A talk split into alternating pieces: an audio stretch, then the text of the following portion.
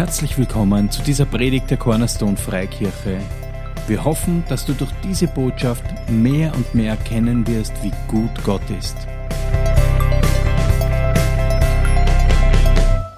War echt das super Wochenende, so viel Erfrischung. Es ist, äh, das Wort Gottes spricht von sich selber, dass es ein Wasserbad ist. Und ein Wasserbad ist was Erfrischendes. Außer es ist minus 20 Grad draußen, dann ist es nicht erfrischend, aber äh, es ist, gibt etwas Erfrischendes am Wort Gottes. Es ist etwas Reinigendes, es ist etwas, was uns ausrichtet, was uns wieder sagt, ah, genau, so ist es eigentlich. Und steht nicht im Skript, aber in Matthäus 7, wir schlagen alle unsere imaginären Bibeln am Handy auf oder wissen eh die Bibel auswendig. Halleluja. Danke, Jesus.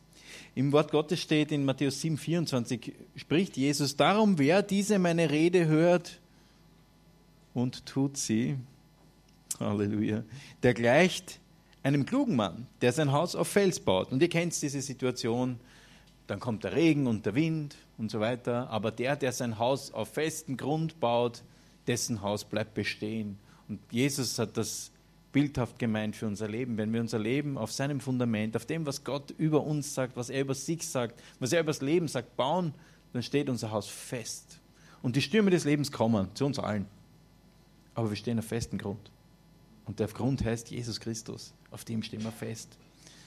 So, Jetzt kommen wir zur Predigt. Die, diese Bibelstelle, die werden wir nochmal hören. Danke, Herr, dass du mir hilfst, dass das jetzt deine Worte sind und nicht Menschenworte. Und ich bete jetzt echt für offene Herzen, von dir zu hören. Das, was du zu sagen hast, weil wir brauchen echt keine Menschengescheidelei, sondern wir brauchen ein Reden von dir her. So wie Petrus sagt, wo soll man hingehen? Nur du, Jesus, hast Worte des ewigen Lebens. Amen. Ich spreche glaubensaufgeladen durch dieses Wochenende über Glauben heute. Es gibt drei Fragen, die wir uns stellen. Was ist Glaube? Woher kommt Glaube?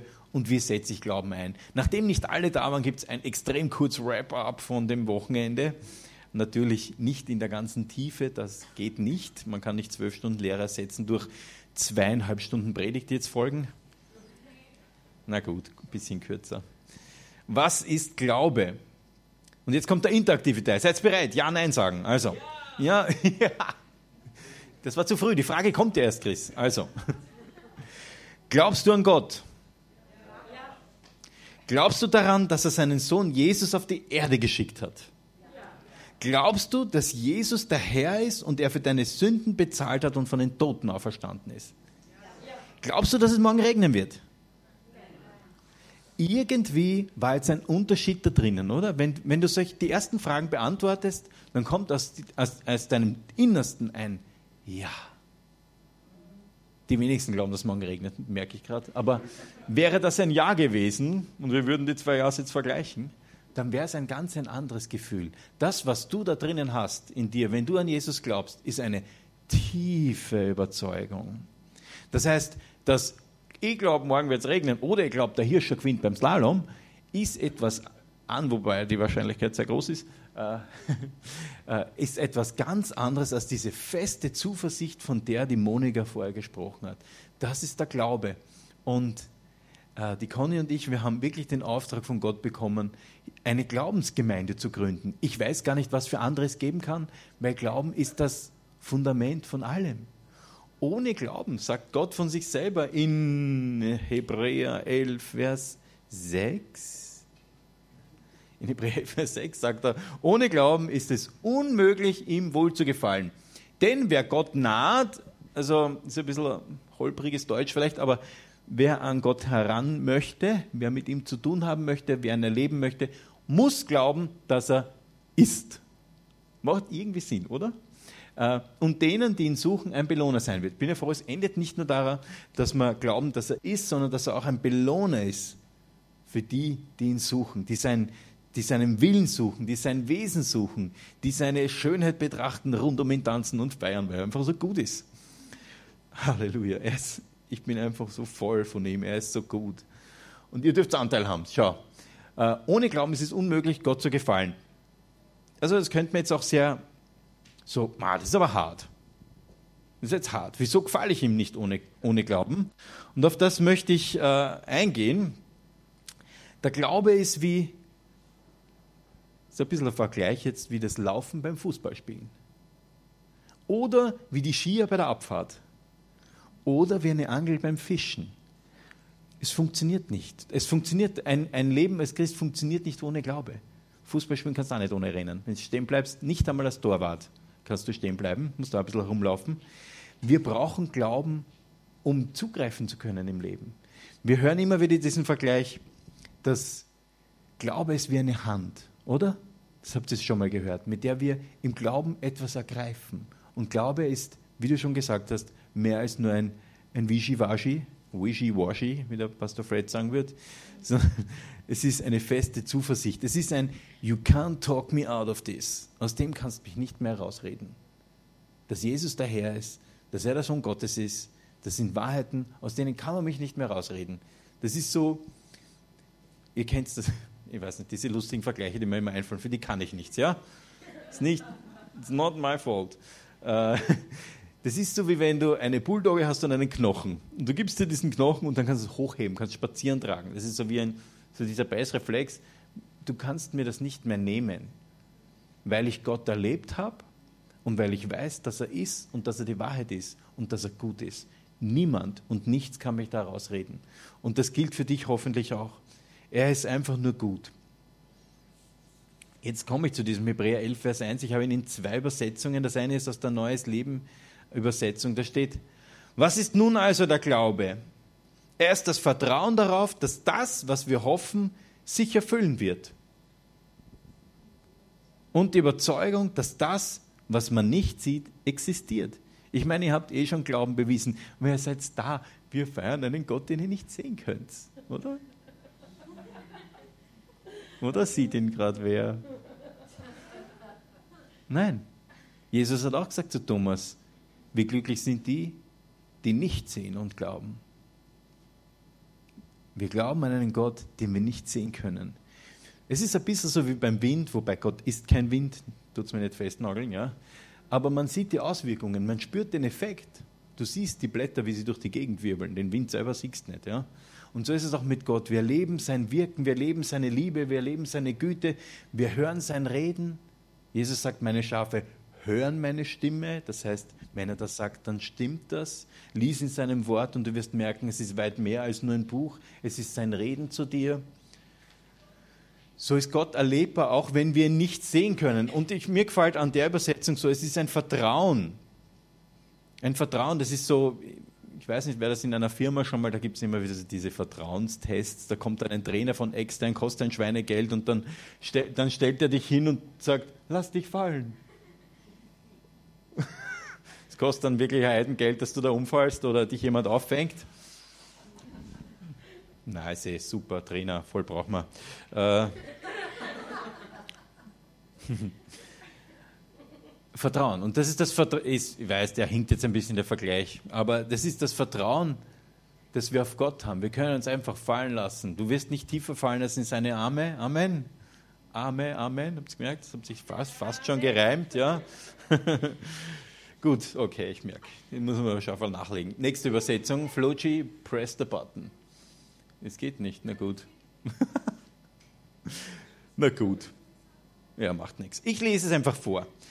Die neue Genfer Übersetzung sagt, was ist denn Glaube? Es ist ein Rechnen mit der Erfüllung dessen, worauf man hofft. Wenn du mit etwas fix rechnest, dann ist das Glaube. Ich rechne fix damit. Ich rechne fix damit. Ich habe zum Beispiel tiefen Glauben, dass die Judith pünktlich kommt zur Lobpreisprobe. Damit rechne ich fix. Ich rechne fix damit, dass Gott, wenn er sagt, wenn du gibst, dann wird dir gegeben. Wenn du liebst, dann wirst du Liebe zurückbekommen. Damit rechne ich fix. Ich stehe ganz fest im Glauben. Ich rechne fix damit, dass wenn ich irgendwann einmal ganz in weiter Ferne abdanke, ich straightway im Himmel bin. Damit rechne ich fix. Du auch? Amen. Das ist eine gute, feste Zuversicht. Halleluja. Das ist ein Geschenk. Das ist ein Geschenk. Wir können, sollen und wollen uns den Himmel nicht verdienen. Es geht nämlich nicht. Es hat nämlich schon jemand bezahlt, Jesus Christus. Der Schuldschein, der gegen dich und mich gesprochen hat, der ist ans Kreuz geheftet, sagt das Wort Gottes. Da glaube ich doch dem Wort Gottes. Das weiß es immer besser. Gut. Nächste Frage, die wir uns stellen oder die du dir ganz sicher schon gestellt hast, ist, woher kommt denn Glaube? Hast du dir schon mal gefragt, wie entsteht Glaube? Woher kommt er? Erstens einmal muss man sagen, dass Gott jeden von uns das Maß des Glaubens gegeben hat, nämlich das Gleiche. Also jeder hat gleich viel Muskeln von uns, sagen wir mal. Okay, ich habe gleich viel Muskeln wie der Schwarzenegger-Vergleich hinkt schon ein bisschen, der ist auch schon ein bisschen älter, ja. Äh, ich nehme ihn trotzdem her. Ich habe gleich viel Muskeln wie der Schwarzenegger, weil der ist sicher noch immer trainierter als ich.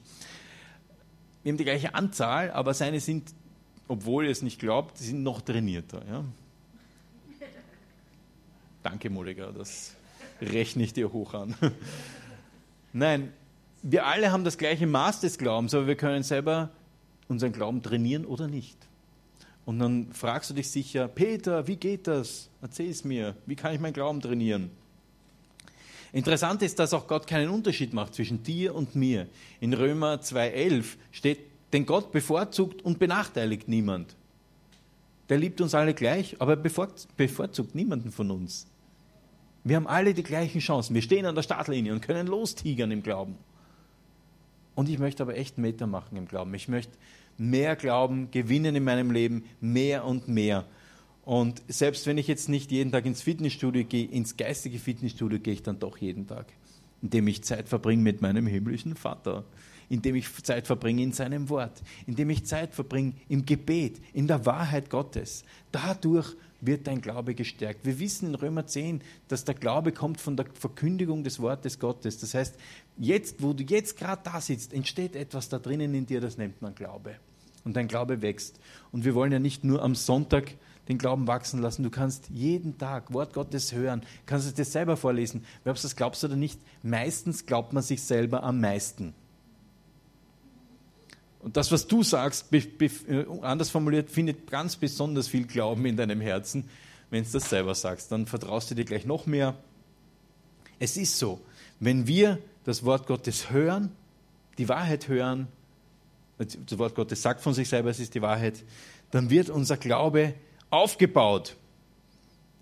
Und wenn man dann die ganzen Muskeln hat, was macht man dann damit? Dann setze ich sie ein, oder? Dann möchte, du Peter, du weißt das ja, ja durchtrainiert. Wenn du, wenn, du, wenn du Muskeln hast, dann möchtest du sie auch einsetzen, um was zu machen, nämlich deinen Glauben anzuwenden. Im Markus 3, das ist das, was man. Ne? Markus 3, 1 bis 5 ist eine interessante Begebenheit. Wir springen jetzt ins echte Leben, was Jesus so gemacht hat. Und er ging abermals in die Synagoge, Jesus, von dem ist die Rede. Und es war da ein Mensch, der hatte eine verdorrte Hand. Und sie gaben Acht, die Pharisäer haben, haben geschaut, wie es jetzt weitergeht. Was wird der jetzt machen? Hartherzig wie sie waren, haben sie Acht darauf gegeben, ob der am Sabbat heilen würde. Was für ein paradoxer Gedanke, was für eine religiöse Vertretheit. Dem, wie kann man so herzlos sein?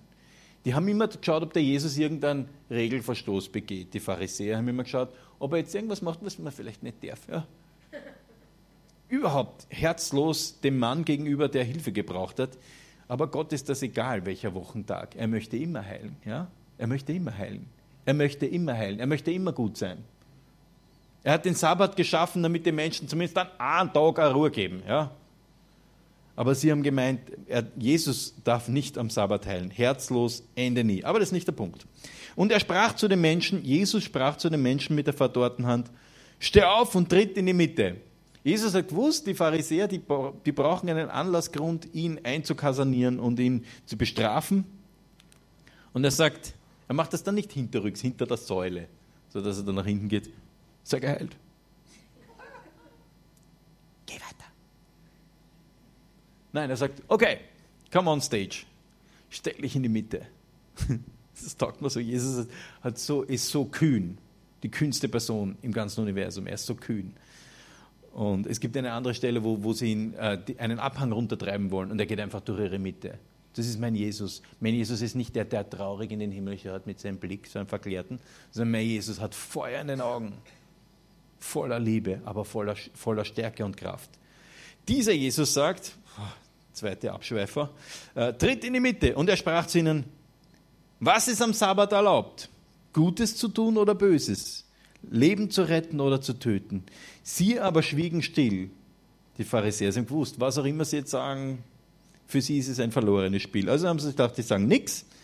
Und er sah ringsum, hat er sie angesehen mit Zorn, wegen der Herzenshärte. Wäre die richtige Antwort gewesen, natürlich kannst du immer heilen, Gott. Oder Jesus in dem Fall, weil sie kann man nicht glauben, dass er Gott ist. Und er sah sie ringsum an mit Zorn über ihr starkes Herz und sprach zu den Menschen, streck deine Hand aus. Und er streckte sie aus und seine Hand wurde gesund. Halleluja. Das eine ist, Jesus spricht, der Mann hört und handelt und der Mann wird geheilt. So funktioniert es. Wir hören das, was Gott sagt, wir handeln und haben Resultate. Immer das gleiche Muster. Das funktioniert dein ganzes Leben. Du hörst auf das, was Gott sagt. Du handelst basierend auf dem, was Gott sagt. War das logisch für den Mann? Hätte er sagen müssen, also mein Hautarzt und auch mein Armarzt hat gesagt, aus dem wird nichts mehr. Ich werde, Jesus sagt zwar, streck die Hand aus, aber ich werde das nicht machen, weil ich mache mir da nicht zum Deppen. Ja? Er hat Glaube gehabt, sonst hätte er nicht reagiert. Wir wissen, Jesus ist natürlich ein gewisser Ruf vorausgeeilt, Gott sei Dank.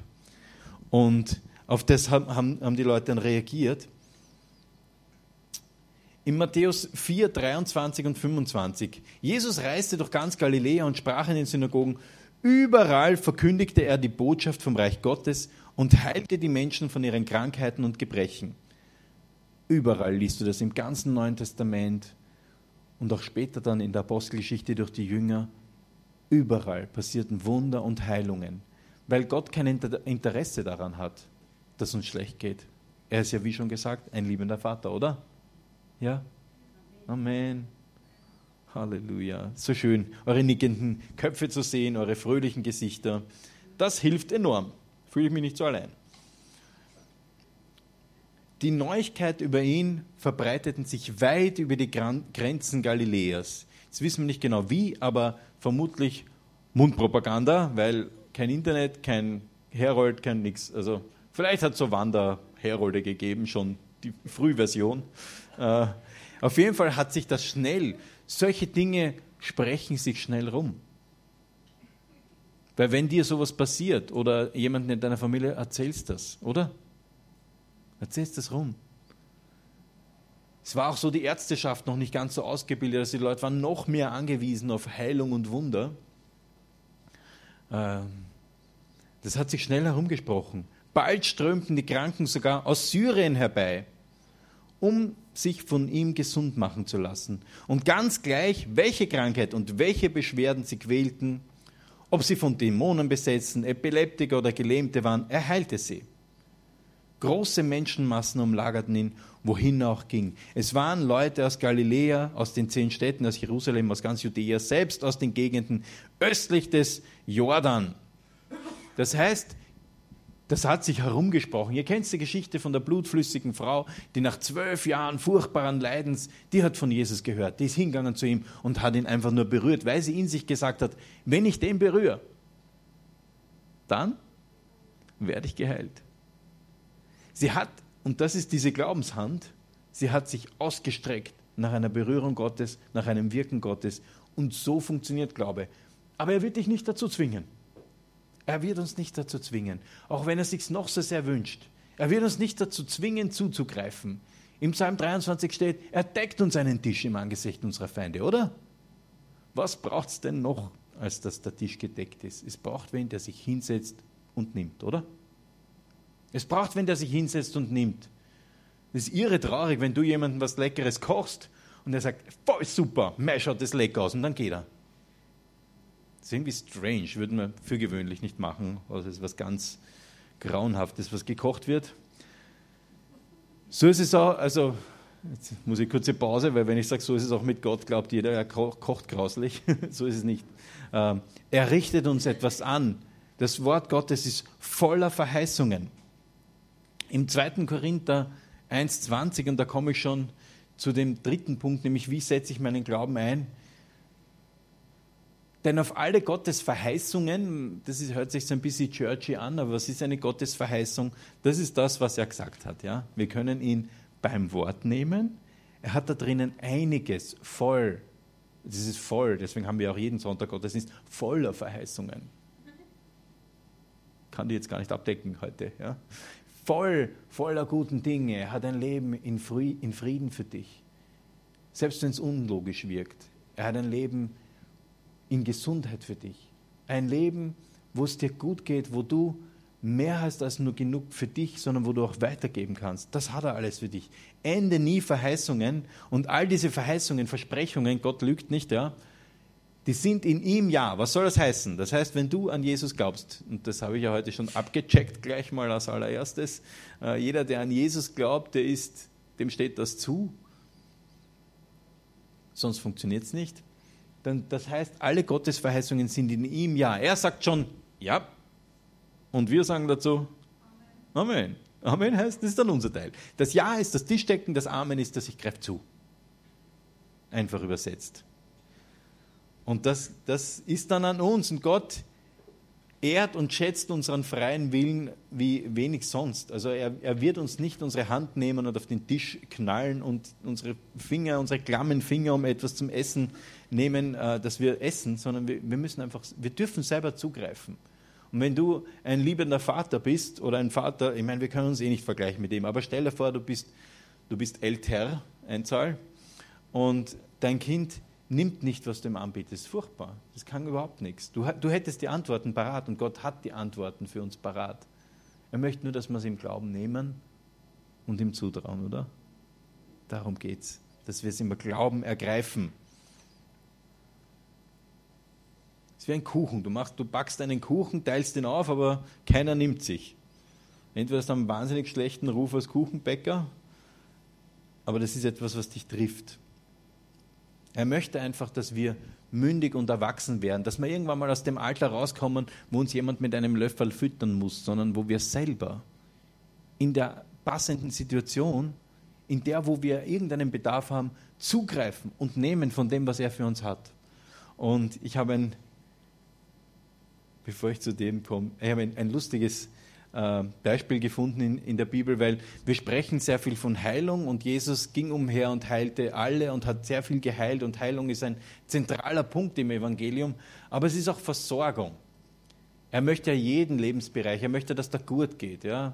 Also welcher Vater möchte das nicht? Der himmlische Vater ist noch viel besser als der beste, den du dir vorstellen kannst. Und da gibt es eine Situation in Matthäus 17, als Jesus und seine Jünger nach Kapharnaum kamen, traten die Männer, die die Tempelsteuer einzogen, das ist nicht deutsch. Als Jesus und seine Jünger nach Kapharnaum nahmen, traten die Männer, die die Tempel einzog, Tempelsteuer einzogen, an Petrus heran und fragten: Zahlt euer Meister eigentlich keine Tempelsteuer? Die ganze Zeit haben sie versucht, ihn irgendwie aufzubladeln. Und der Petrus so: Doch, so ein bisschen so, ich glaube schon, also doch, ja wir sehen dann in den weiteren Versen, es kann nicht ganz so überzeugt gewesen sein. Als er dann ins Haus kam, fragte ihn Jesus noch eher etwas von dem Vorfall erzählen konnte. Was meinst du, Simon? Von wem erheben die Könige dieser Erde Zölle und Steuern? Von ihren eigenen Söhnen oder von den anderen Leuten? Von den anderen Leuten, erwiderte Petrus. Da sagte, da sagte Jesus zu ihm, also sind die Söhne davon befreit. Damit wir ihnen also keinen Anstoß geben, geh an den See, wirf die Angel aus, nimm den ersten Fisch, den du fängst, öffne ihm das Maul darin wirst du ein Geldstück finden. Nimm es und bezahl damit die Tempelsteuer. Ist das cool? Ich liebe es. Das ist so schön crazy. Ja? Weil oftmals versuchen wir immer herauszufinden, zu, zu, zu ah, wenn ich da zweimal zwei wisst, ich bin Logistiker seit vielen Jahren. Ich kann schon mit Zahlen, ja, ziemlich gut. Aber weißt du was? Gott weiß es noch besser. Und er hat oft Wege, 10.000 Wege, wie er dir Gutes bringen kann, die du dir gar nicht ausmalen musst, ja? die wir uns gar nicht über, überlegen müssen. Wir können aber im Vertrauen mit ihm leben. Vertrauen daran, dass er immer rechtzeitig zu, zu unserer Hilfe da ist. Amen. Voll cool. Also, du kannst das gerne ausprobieren. Also, da irgendwo gibt es sicher Bacherl. Warum funktioniert das nicht? Weil er es nicht gesagt hat. Ja? Aber wenn Gott das zu dir sagt, dann funktioniert es. Was hat Gott schon zu dir gesagt? Wenn du sagst, ah, Gott redet nicht mit mir. Naja, ich würde mal sagen, er hat schon ein bisschen was gesagt, ja. Da drinnen, das ist Gottes Wort. Das heißt nicht nur so, weil ihnen kein anderer Titel eingefallen ist, sondern Gott spricht zu uns durch sein Wort. Das wissen wir. Und wenn du in, in der Bibel gelesen hast und sagst, Heiliger Geist, zeig mir, was Gott mir sagen möchte, dann weißt du, dass es lebendig ist. Es ist nicht nur ein Buch, sondern es ist Gottes Reden an dich. Wie gut wird es denn noch? Halleluja. Voll cool. Amen. Mir taugt's. Mir taugt schon wieder. So, jetzt habe ich ein bisschen was auslassen. Da gab es einmal auch zwei Blinde. Die waren auch sehr cool. Im, im, also cool nicht, weil sie blind waren, sondern ihr Verhalten gefällt mir sehr gut. Schön formuliert, schönes Deutsch. Matthäus 9, 27 bis 29 in der neuen Genfer Übersetzung. Als Jesus von dort weiterging, folgten ihm zwei Blinde, vermutlich, also haben sie sich nicht gegenseitig geführt, sondern irgendwer muss dabei gewesen sein, und riefen, habe Erbarmen mit uns, Sohn Davids. Aus irgendeinem Grund, Entschuldige, haben sie gewusst, dass Jesus eine Heilungssalbung hat, dass da, wo er hingeht, werden Leute geheilt. Die haben gewusst, wir sind blind, aber da, da kommt jetzt der, wo sie sagen, der heilt die Kranken. Hab Erbarmen mit uns, Sohn Davids. So wie er zu Hause angelangt war, traten sie näher. Also er ist scheinbar nicht gleich stehen geblieben. Er hat mal geschaut, ob die dranbleiben im Glauben, ob die ihm weiterfolgen oder ob die einfach dann so, ah, der reagiert nicht gleich, weiß auch nicht, der meint das vermutlich nicht so, der heilt uns nicht. Na, die sind dranbleiben. Und wenn Gott was liebt, dann ist es dranbleiben, wenn wir dranbleiben an den Dingen, an die wir glauben. Und er fragt sie, glaubt ihr denn, dass ich euch helfen kann? Warum hat er diese Frage gestellt? Er wollte sie nicht aufbladeln im Sinne von, jetzt machen wir mal einen Test, sondern er hat gewusst, wenn sie glauben, kann er ihnen helfen. Wenn sie nicht glauben, dann nicht. Das ist wie mit der Hand. Wenn ich nicht hingreife, kriege ich es nicht. Aber wenn ich zugreife, dann kriege ich es. Und sie sagen, ja Herr. Darauf berührte er ihre Augen und sagte, was ihr geglaubt habt, das soll geschehen. Und die zwei sind geheilt worden. Halleluja. Das, was du, das, was du glaubst, das, wo, was du im Wort Gottes findest, was du aussprichst, worüber du wirklich ein Fest feierst. Danke, Herr, dass das so ist. Danke, Herr, dass ich Frieden haben kann. Und du kannst ganz spezifisch deine Situation einsetzen, was auch immer du gerade für Schwierigkeit hast oder was für eine Herausforderung oder wo du Weisheit brauchst, dass du sagst, Herr, ich weiß, ich empfange es von dir. Danke, dass ich das empfangen habe und ich halte fest. Ich halte fest. Und so war das bei denen auch. Es ist einmal zum, äh, zum Kenneth Hagen Senior, ist einmal ein, äh, in der Gebetsreihe eine Frau gestanden und er hat gesagt, wofür kann ich beten für dich? Und die hat gesagt, hm, nichts Bestimmtes. Und er hat gesagt, genau das wirst du kriegen.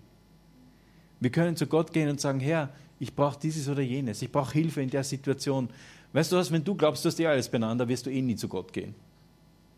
Du glaubst, du kannst dein Leben ganz alleine leben, wirst irgendwie in den Himmel raufklettern, das wird nicht funktionieren, weil du brauchst einen Erlöser, dann gehst du nicht zu Gott. Aber wenn du, dieses, wenn du diese Erkenntnis in deinem Leben schon hast, ich brauche ihn, ja, dann bist du in einer sehr guten Position. Weil nur dann, Gott sagt selber, den Demütigen schenkt er Gnade. Wenn du glaubst, du brauchst ihn nicht, dann kann er dir nicht helfen, oder? Kann er dir nicht helfen. Aber wenn du sagst, Gott, okay, da stehe ich echt an. Und je länger du ihn kennst, desto mehr merkst du eigentlich, dass du ihn eigentlich die ganze Zeit brauchst für alles. Dein ganzes, ganzes Leben kann und darf erfüllt sein mit Gottes Herrlichkeit. Und es gibt nichts Besseres und Schöneres als das. Amen. Mal ein guter Platz jetzt für ihn. Amen. Halleluja. Matthäus 21, 22. Und ich glaube, das ist schon meine letzte Stelle. Wahnsinn. Heute geht es dahin. Lieber Lobpreis Elias und Team. Schon langsam wie funktioniert das jetzt mit dem Glauben? Wie setze ich meinen Glauben ein?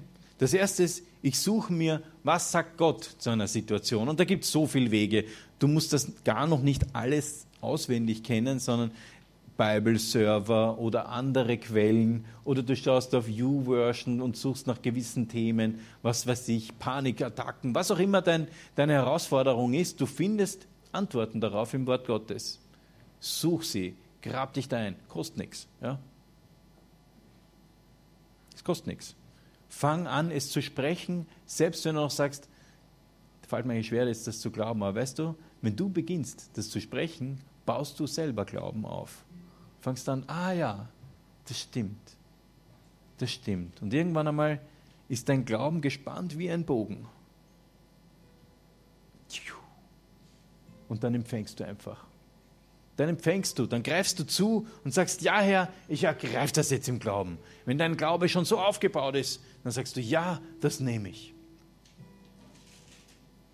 Studier das Wort, sprich es laut aus, hör dir Predigten an zu dem Thema. Wir haben, weiß ich nicht, ich habe uns heute in der Früh so überlegt, ich glaube, wir haben 40.000 äh, Minuten Predigt allein schon auf unserer, auf unserer Homepage.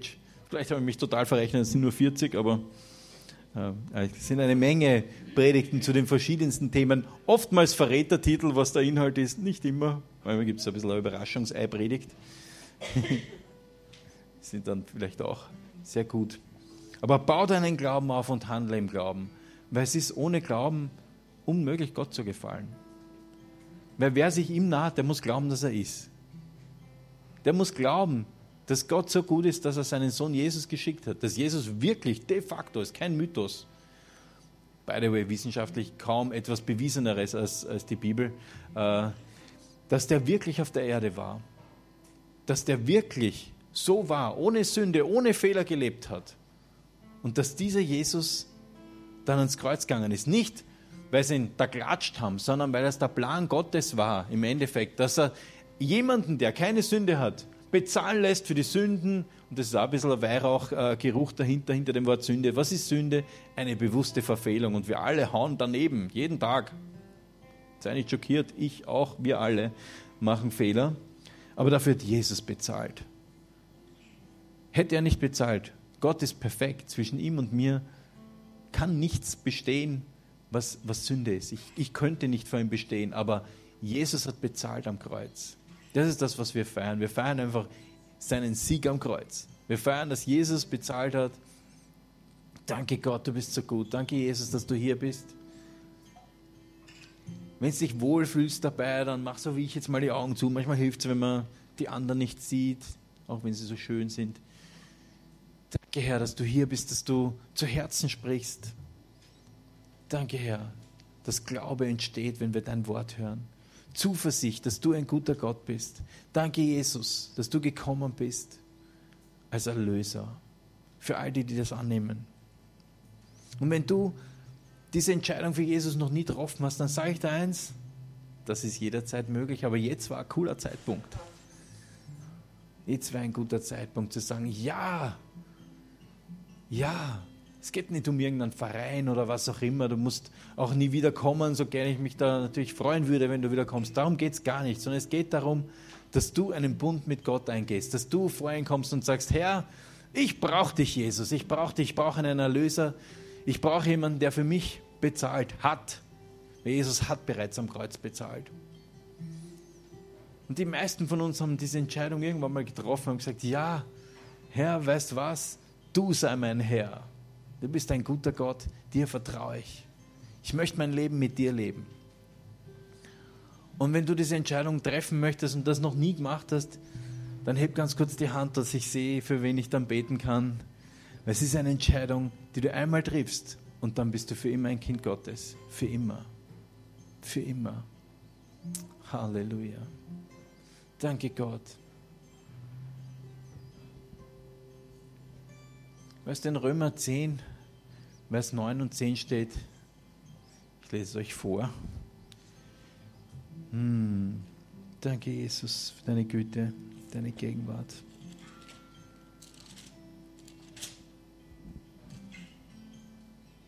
Denn wenn du mit dem Munde bekennst, dass Jesus der Herr ist und in deinem Herzen glaubst, nicht im Kopf weißt, sondern in deinem Herzen glaubst, dass ihn Gott von den Toten auferweckt hat, so wirst du gerettet. Denn wenn man von Herzen glaubt, so wird man gerecht und wenn man mit dem Munde bekennt, so wird man gerettet.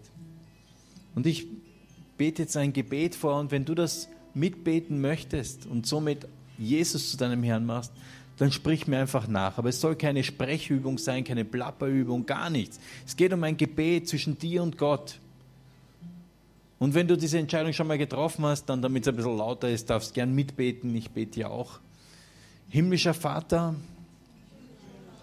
ich komme zu dir. Ich danke dir dafür, dass du deinen Sohn Jesus geschickt hast.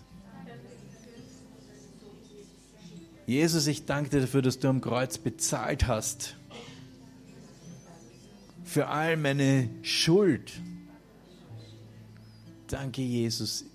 Ich nehme dich an als meinen Herrn und Erlöser. Ich möchte mit dir leben mein Leben lang. Amen. Amen. Und wenn du das das erste Mal von ganzem Herzen gebetet hast, dann bist du jetzt ein Kind Gottes. Halleluja. Danke Gott.